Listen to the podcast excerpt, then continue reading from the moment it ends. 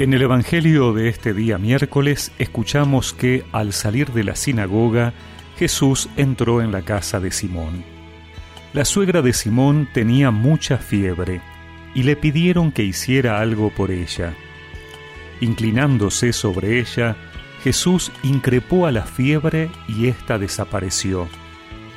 Enseguida ella se levantó y se puso a servirlos. Al atardecer, todos los que tenían enfermos afectados de diversas dolencias se los llevaron, y él, imponiendo las manos sobre cada uno de ellos, los curaba.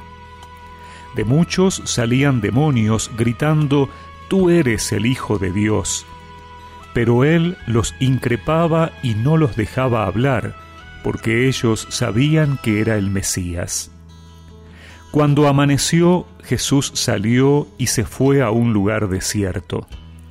La multitud comenzó a buscarlo, y cuando lo encontraron, querían retenerlo para que no se alejara de ellos.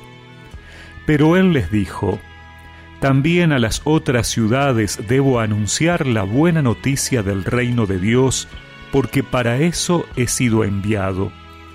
Y predicaba en las sinagogas de toda la Judea.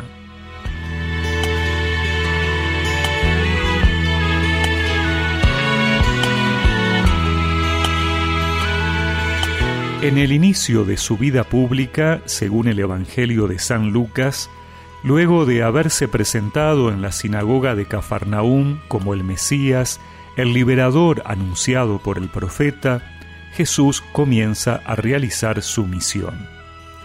El día de Jesús se divide entre el compartir con la comunidad en la sinagoga, la intimidad de la casa de Pedro, la atención a quienes van a escuchar su palabra y buscar sanación, la oración a solas y la salida misionera a otros pueblos.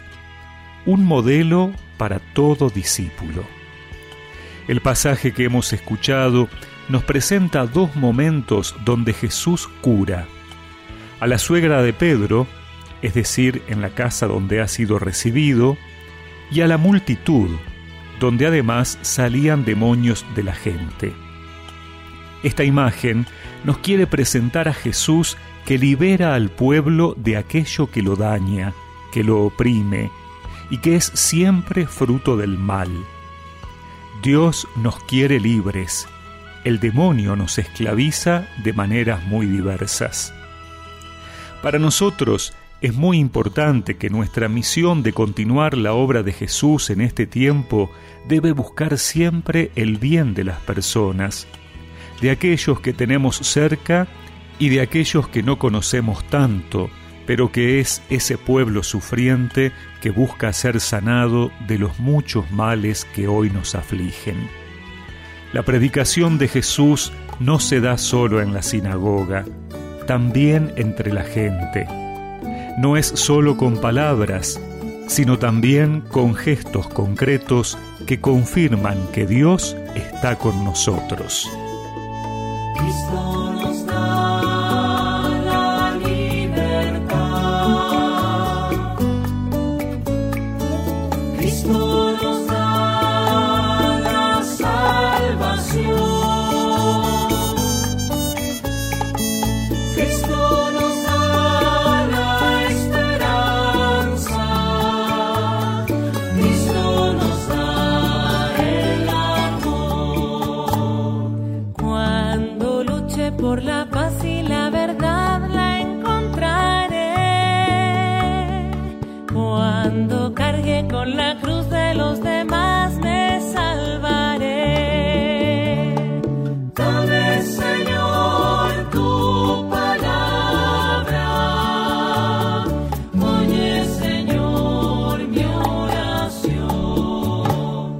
Y recemos juntos esta oración.